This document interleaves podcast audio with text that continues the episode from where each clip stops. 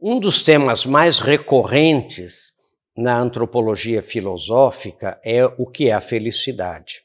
E é interessante, gente, porque toda a sociedade, toda a mídia faz a gente acreditar que a felicidade está em valores transitórios, fama, poder, dinheiro, né, riqueza, é poder viajar, poder aproveitar a vida, como a gente chama, né?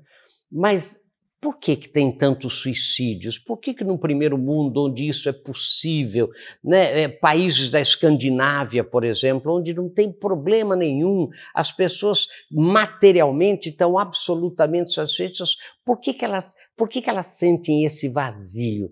Né? Porque nunca investiram né, em valores permanentes que são saúde, família, amizade, né? valores que não passam, né? Permanente, transitório é o que passa, vem de transit, né? E permanente é aquilo que é que fica, né? E, é, e a felicidade está em fazer o outro feliz, em estar sempre em conjunto com outras pessoas. E aí você vai encontrar felicidade e a gente tem que lembrar que a gente nasceu para ser feliz.